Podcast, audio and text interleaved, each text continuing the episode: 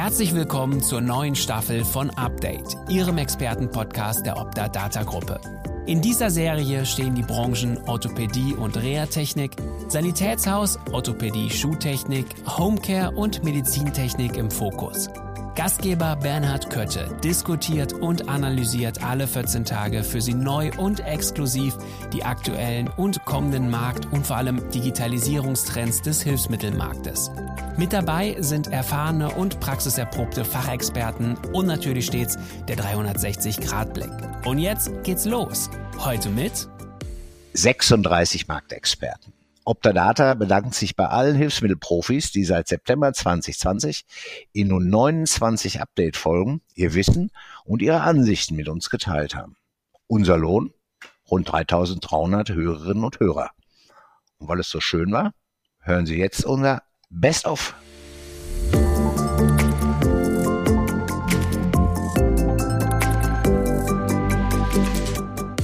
Das Ganze kann aber doch auch nur im Zusammenhalt gehen, wenn alle berufspolitischen Akteure gut zusammenarbeiten. Wie ist Ihr Fazit hier seitens des BIF? Ähm, wie hat die Zusammenarbeit funktioniert mit Ehnungen, mit Leistungsgemeinschaften zum Beispiel?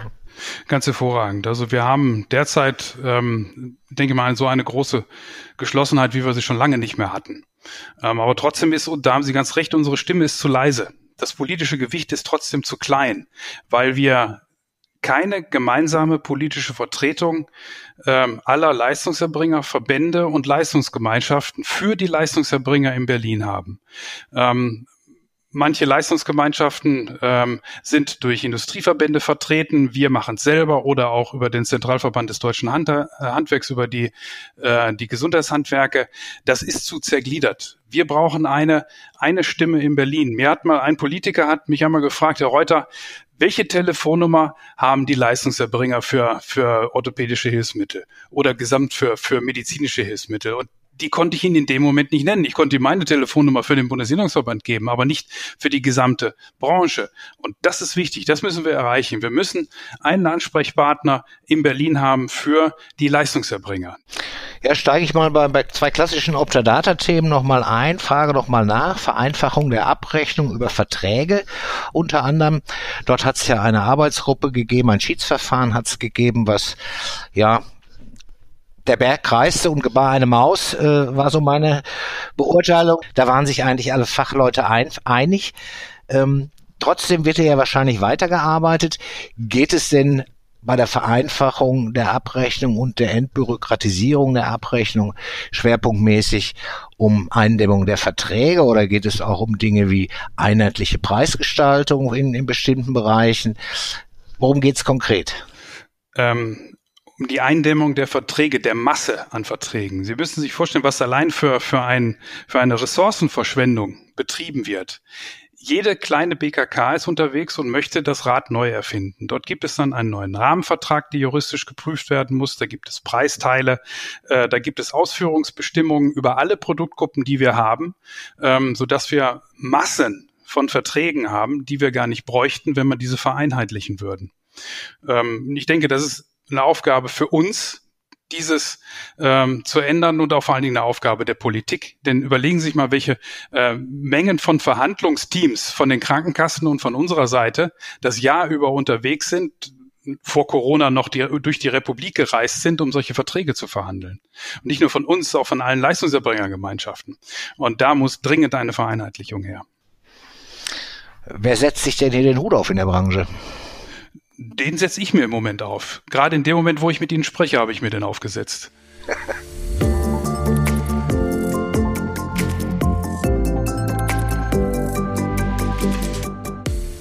wirklich eine ganz, ganz wesentliche Sache ist, die wir auch äh, in der BUFA in unserem Vollzeitlehrgang eben so vermitteln können, dass die Leute dann nachher auch sozusagen über ihren eigenen Tellerrand hinausdenken. Und äh, das ist etwas, wo wir uns dann natürlich freuen, wenn die ehemaligen sich untereinander vernetzen und untereinander treffen. Dein Zukunftsblick auf die Orthopädietechnik. Drei Stichworte oder etwas mehr? Ja, wir haben ja den, den Megatrend, äh, haben wir ja gerade eben besprochen. Äh, die Digitalisierung wird natürlich alle Bereiche der Orthopädie-Technik betreffen. Ähm, wenn man eben wirklich die Digitalisierung so breit sieht und dann äh, müssen wir definieren, was sind die Kernaufgaben, was ist nach wie vor sozusagen der Wesenskern der Orthopädie-Technik, dass wir äh, dann eben auch überlegen müssen, wie müssen wir zum Beispiel die Ausbildung und das Berufsbild dann weiterentwickeln, dass dieser Wesenskern erhalten bleibt.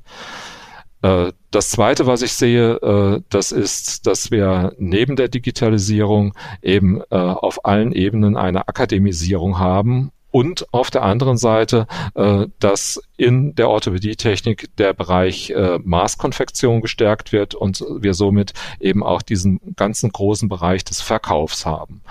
diese Spezialisierung eben in, in Bereich Akademisierung orthopädietechnisches Handwerk und Verkauf.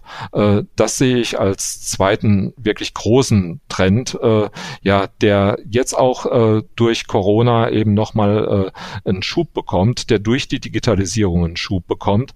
Denn durch die Digitalisierung wird die Maßkonfektion einfach auch wesentlich besser werden und äh, sie entwickelt sich, wie wir ja sehen, auch entsprechend weiter. Und der dritte Trend, äh, der auch damit direkt zusammenhängt, ist äh, die Personalisierung oder Individualisierung von Hilfsmitteln.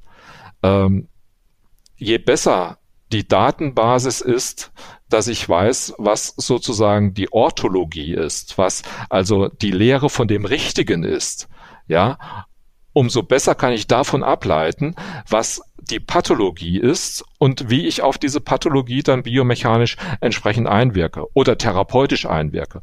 Und deshalb ist für mich eben der, die Schlussfolgerung aus diesen drei Trends, dass die Orthopädie-Technik immer therapeutischer wird, dass eben die Aufgabe des Orthopädie-Technikers eben immer stärker ist, diese Hilfsmittel in das Gesamtkonzept Patient einzubinden. Und äh, das ist die wesentliche Aufgabe in Zukunft. Und äh, da werden wir um das Berücksichtigen von diesen drei Trends, also Digitalisierung, äh, Spezialisierung und äh, Personalisierung der Hilfsmittel, eben nicht drumherum kommen.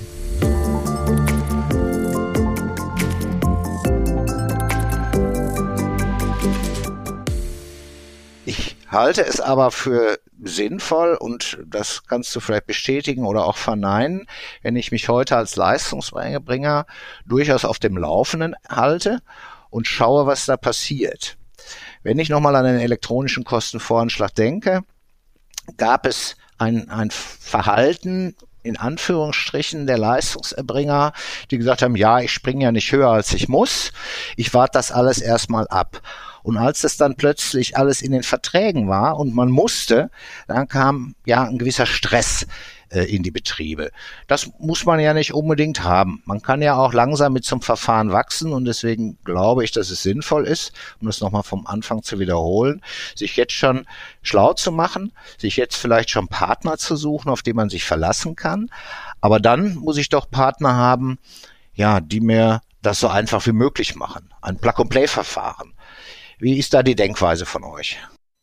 Also erstmal kann ich ähm, das alles bestätigen, was du gesagt hast. Also ich als Leistungserbringer würde mich nicht nur ähm, immer aktuell äh, auf dem Laufenden halten wollen, sondern es gibt einfach die Chance, deshalb der Gesundheitsmarkt ändert sich so ein bisschen, dass ich auch mitgestalten kann. Ähm, wenn man überlegt, zum Beispiel jetzt einfach mal ähm, die Kassenärztliche Bundesvereinigung nimmt, die jetzt äh, hingeht und den Mutterpass und äh, das Untersuchungsheft ähm, zu, ähm, zu elektronifizieren, ähm, dann gibt es zum Beispiel auch eine Möglichkeit, dass jeder äh, sein, seine, seine Kommentierung dazu abgibt. Und die versuchen dann auch über diese Kommentierung den optimalen Prozess ähm, festzulegen. Und genauso kann man sich das in der Telematik auch vorstellen. Ähm, es wird zwar grundsätzlich der, von der Gematik vorgeschrieben, aber auch hier gibt es immer die Möglichkeit zu unterstützen mit seiner Expertise. Und das nutzen wir als Optadata auch stark aus. Dein Zukunfts-Ich kommt dich heute besuchen, um dir wichtige strategische Tipps für die nächsten fünf Jahre zu geben. Welchen Tipp würdest du dir selbst geben? Ja, eine sehr gute Frage, Bernd. Äh, und zwar ähm, würde ich jetzt hier keine, äh, keine Informationen zu unserem Geschäftspolitik äh, preisgeben wollen, wenn alle zuhören, sondern ich würde mich freuen, wenn mein zukünftiges Ich äh, mir einfach einen Tipp geben kann, wie wir alle gesund bleiben. Und äh, das in der speziellen Zeit, in der wir gerade alle leben. Ähm, wäre es, glaube ich, das einfach das Wichtigste, ähm, so eine Information zu haben, wie wir alle äh, durch diese Zeit durchkommen.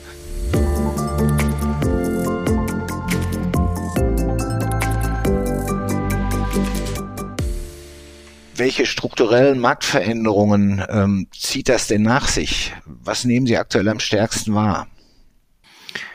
Also was wir aktuell sehr stark wahrnehmen, das ist sicherlich auch äh, natürlich Corona bedingt, äh, dass sich äh, schon die Gewichtungen zwischen den einzelnen ähm, Geschäftsfeldern, unseren Divisionen, äh, wie wir sie sehen, ähm, etwas verschieben. Also insbesondere der Bereich Care Home Care ähm, entwickelt sich sehr, sehr stark. Und da haben wir natürlich auch das Thema, was wird heute direkt zum Patienten geschickt, ähm, was wird wirklich äh, nicht mehr persönlich abgegeben jetzt im Sanitätshaus, sondern direkt nach Hause geschickt, um dort eben die Versorgung ähm, sicherzustellen. Das ist sicherlich ein, eine große generelle Veränderung, würde ich jetzt mal sagen, die wir sehen, die natürlich auch alle anderen Branchen ja auch sehen, dass eben sehr viel mehr eben über den ja, Versandweg läuft, ähm, als das noch vor Corona ähm, der Fall war.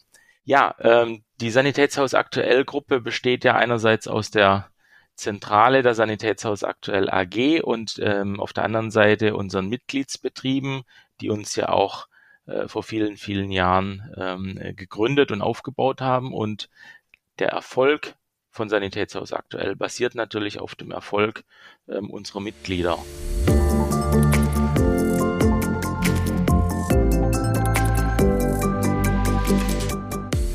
Der Tenor Ihres äh, Presseberichtes war kritisch und Sie haben Verbesserungsvorschläge gemacht. Können Sie uns da nochmal abholen? Also das Instrument des Mehrkostenberichts finden wir total toll. Das ist sehr wichtig und ähm, wir haben uns auch gefreut, dass es gesetzlich verankert wurde. Wir, wir haben auch mit Spannung den ersten ähm, Mehrkostenbericht erwartet und jetzt auch den zweiten. Und man muss auch sagen, das Ergebnis ist auch des zweiten Berichtes ist grundsätzlich positiv.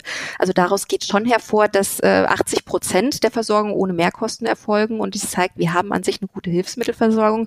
Aber ja, Sie sagten, wir haben es natürlich auch kritisiert, denn da ist auch noch ein bisschen Luft nach oben, insbesondere was die Methode Methodik angeht, da sehen wir schon auch noch Schwierigkeiten. Also der Bericht ist an sich äh, relativ undifferenziert. Also der erhebt die Daten äh, über Aufzahlungen pro Produktgruppe. Und Produktgruppe muss man sich dann so vorstellen. Das heißt, ähm, eine Produktgruppe sind die Behindertenfahrzeuge und die andere sind die Stoma-Hilfen und die andere sind die Inkontinenzhilfen. Das heißt, auf dieser Ebene reden wir. Und da muss man sich aber vorstellen, dass innerhalb dieser Produktgruppe durchaus auch äh, Unterschiede bestehen. Wir haben zum Beispiel auch eine BPG 03, die Applikationshilfen. Da sind so viele diverse Produkte drinne, von der Insulinpumpe bis zur Kanüle. Da macht die Auswertung auf, auf dieser Ebene überhaupt keinen Sinn. Da hat man überhaupt kein, keine Aussagekraft drinne. Insofern halten wir eine stärkere Differenzierung innerhalb dieser Produktkategorien für, für dringend erforderlich, um die Aussagekraft des Berichts zu erhöhen. Wie sehen Sie so generelle Zusammenarbeit äh, mit den Kostenträgern? Wenn ich an die, die Rahmenempfehlungen denke, äh, war das, glaube ich, für Sie nicht ganz so einfach, die unterschiedlichen der unterschiedlichen Kostenträger zusammenzuführen. Gibt es da irgendwie ein bisschen Optimierungspotenzial, was Sie ausgemacht haben? Ach, also aus meiner Erfahrung läuft die Zusammenarbeit mit den Kostenträgern tatsächlich sehr gut. Also äh, man hat ein gutes, auch ein vertrauensvolles Verhältnis. Also natürlich gibt es Reibungspunkte, also naturgemäß. Es gibt auch Dissens, also das auf jeden Fall. Das hat man auch sehr gut gemerkt im Rahmen der Rahmenempfehlungen zur Verwaltungsvereinfachung, die wir vorhin besprochen haben. Also, äh, aber das liegt ja in der Natur der Sache. Aber an sich die Zusammenarbeit mit den Kostenträgern ist schon äh, ganz gut. Und äh, ich muss auch sagen, gerade zuletzt in der, im Zusammenhang mit Corona hat sich das nochmal gezeigt. Also da haben wir ähm, in, in vielen Punkten zuletzt bei der Frage der Umsetzung der Umsatzsteuer Senkung äh, im Zusammenhang mit äh, Kostenvoranschlägen, Abrechnung und so weiter. Äh, also in diesem Kontext haben wir sehr gut äh, mit den Kassen, haben wir sehr gut an einem Strang gezogen und, und gemeinsam nach Lösungen gesucht und die tatsächlich auch gefunden. Also das war sehr konstruktiv und ja, ich würde mich freuen, wenn man das auch äh, weiter ausbaut ähm, und gern natürlich auch mal wieder persönlich. Das ist ja, ja ein bisschen auf der Strecke geblieben.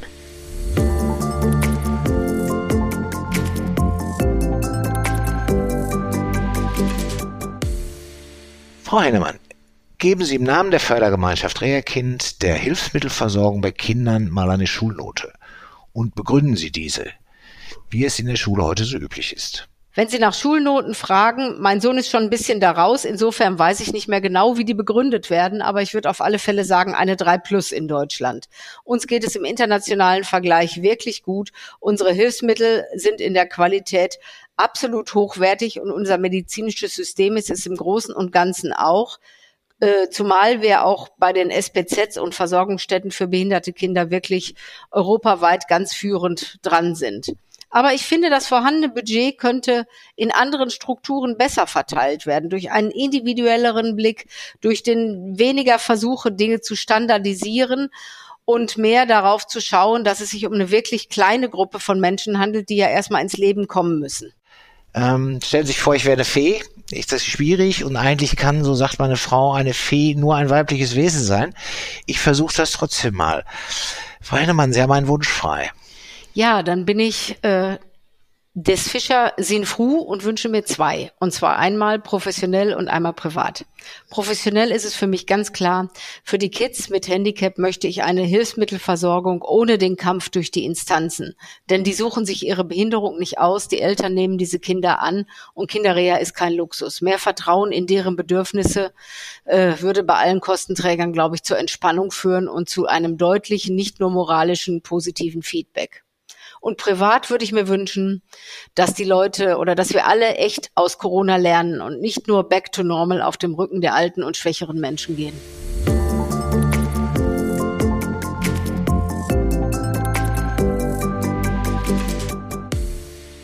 drückt der Schuh denn bei den Leistungserbringern, wenn du vor Ort eine Beratung beginnst? Welche Fragestellungen tauchen im Beratungsgespräch am häufigsten auf?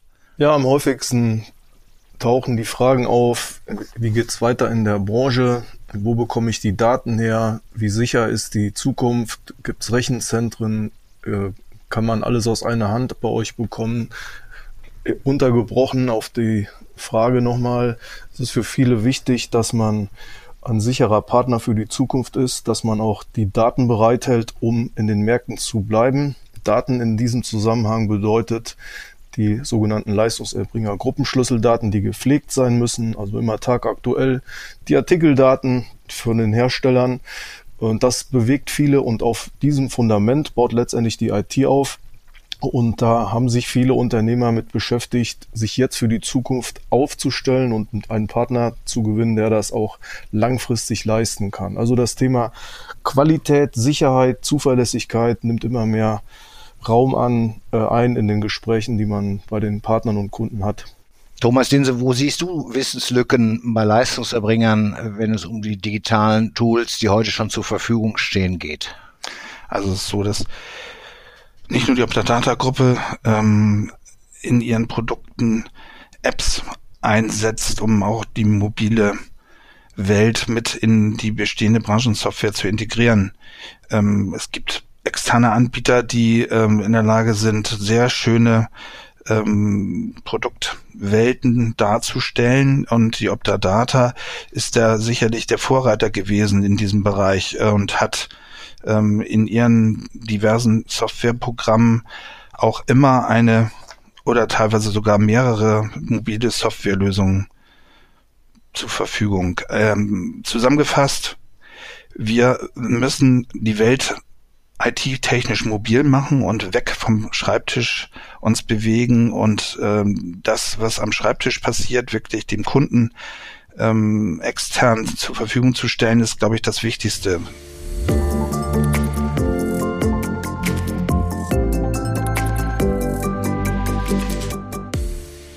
Wenn ein Unternehmen vor der Frage steht, äh, ob es einem schlechten Vertrag oder einem preisreduzierten Vertrag beitreten soll oder den gesamten Umsatz mit dieser Kasse in diesem Therapiefeld verlieren soll, äh, dann wird zu einem Vertrag schnell schon mal beigetreten.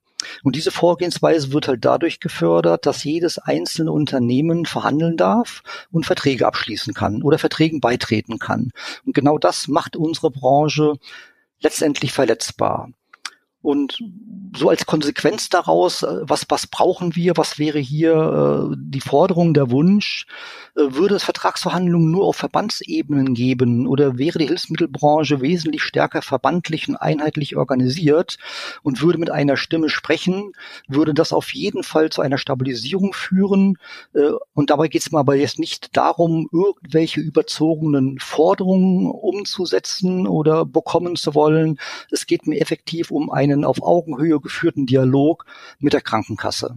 Da wünsche ich mir eine deutliche Reduzierung der Anzahl der Krankenkassen sowie eine deutliche Reduzierung der Flut unterschiedlichster Verträge für einzelne Homecare-Therapiesegmente. Das ist im Grunde schon das, was ich mir so wünsche.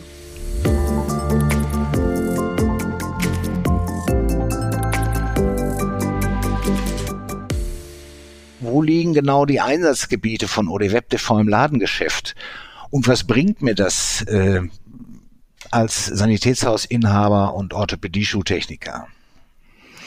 Es geht eigentlich schon äh, vorm eigenen Laden los. Mit geeigneten Outdoor-Displays kann man deutlich mehr Aufmerksamkeit äh, erwirken, als man das mit, mit so A-Aufstellern, mit Plakaten dann äh, schaffen würde. Dann geht's weiter mit dem Schaufenster. Äh, jede Bewegung äh, bringt Aufmerksamkeit. Das heißt, äh, wenn ich wechselnden Inhalt auf einem Fernseher zeige, dann guckt man immer hin. Also ich, ich denke gerade äh, Männer kennen das, wenn sie irgendwo in einer Bar sitzen und da läuft ein, ein Fernseher mit Fußball, da sind die Gespräche doch recht äh, eingeschränkt, weil man immer wieder äh, animiert wird, auf den Fernseher zu gucken. Und das geht natürlich so weiter im äh, Ladenlokal. Ich kann zur Begrüßung kann ich eine kleine Stele aufstellen. Ich kann ähm, im Kassenbereich äh, die Kunden nochmal informieren, auch um um Upselling-Themen äh, nochmal zu platzieren, weil es sind ja nicht unbedingt äh, äh, Vertriebler, die in einem äh, Sanitätshaus arbeiten, sondern äh, es ist ja teilweise eine große Hürde, ähm, aktiv zu verkaufen äh, für die Mitarbeiter im Sanitätshaus und äh, das unterstützt das Ganze dann einfach. Genauso kann ich es im auf der Ladenfläche, auf der Verkaufsfläche äh, auch Fernseher an der Wand oder am Regal äh, platzieren und nochmal auf äh, bestimmte Themen hinzuweisen wie höherwertige Produkte. NFC. Was ist das? Ja, genau. NFC, Near Field Communication. Wir schmeißen halt viel mit englischen Fachbegriffen um uns, äh, habe ich das Gefühl. Ähm, ist tatsächlich eine Möglichkeit, ODWeb TV interaktiv zu gestalten. Also wir haben heute noch gar nicht davon gesprochen, dass man mit OD Web TV auch Touchscreens steuern kann. Ähm, das heißt, ich kann ganz einfach und ohne Programmiererfahrung auch so eine, eine Abfolge von Folien mit Schaltflächen machen, wo man vielleicht so ein bisschen äh, Self-Service im Sanitätshaus irgendwie äh, erzeugen kann. Das heißt, man ist gerade kein Mitarbeiter verfügbar, dann kann ich mich schon mal vorinformieren über das Sortiment oder über meine Beschwerden. Aber Natürlich sind Touchscreens im Moment vielleicht nicht, äh, nicht, nicht ganz so gern gesehen oder man hat irgendwie Bedenken. Ähm, dass es zu groß ist, ne, auf so einem 30 Zoll oder 50 Zoll Monitor zu tippen und die anderen sehen, was ich da zu tun habe. Da ist NFC eine schöne Möglichkeit, die auch weniger kostet, ähm, aus einem ganz normalen Fernseher ein interaktives Medium zu machen. NFC, Near Field Communication, ist die Technik, die mittlerweile in fast alle Kredit- und, äh, und Debitkarten Einzug gehalten hat. Also wir zahlen jetzt ja alle nicht mehr mit, mit Karte durch einen Schlitz ziehen oder reinstecken, sondern mit, mit Karte draufhalten. Und diese Technik, die ist so klein und, und so dünn, dass man die auch in ja, papierähnlichen Aufklebern verstecken kann. Ja, in vielen ähm, Preisschildern ist die zum Beispiel schon verbaut.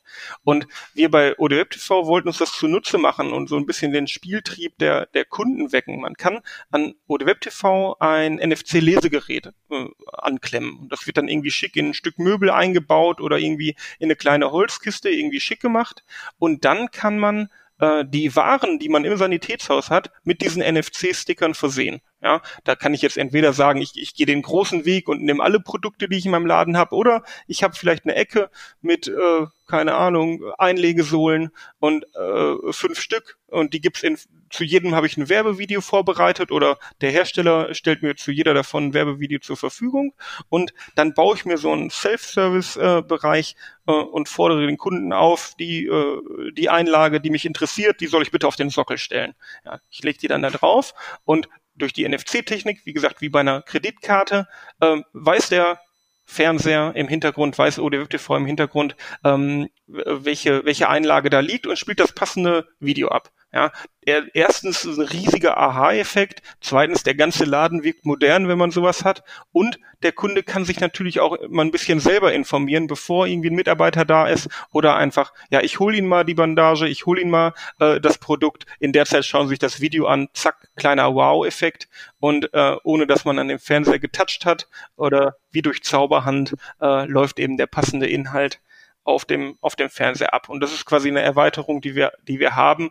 Es ist ein bisschen Ladenbau nötig, um den Player da schön einzubauen und den NFC-Reader, aber wir haben es an ein paar Stellen äh, in ein paar Projekten schon eingebaut und äh, das Feedback ist, ist super, weil der Aha-Effekt ist einfach da und der Spieltrieb ist sofort geweckt. Also man merkt, wie ich darüber spreche. Der, der, der Techie in mir ist begeistert. Äh. Ja, es ist ja jetzt schon kein Fernsehen mehr, sondern bald großes Kino, wenn man sowas macht.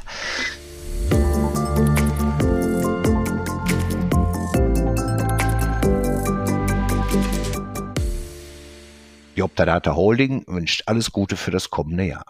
Bleiben Sie gesund und hören Sie nächstes Jahr wieder bei Update rein. Wir freuen uns auf Sie. Ihr Bernhard Kötte. Vielen Dank, dass Sie heute wieder dabei waren. Hören Sie auch unbedingt bei der nächsten Folge rein. Freuen Sie sich schon jetzt auf einen weiteren Expertentalk und ein Update zum Thema Hilfsmittel in der digitalen Welt. Lassen Sie uns gemeinsam die Zukunft gestalten.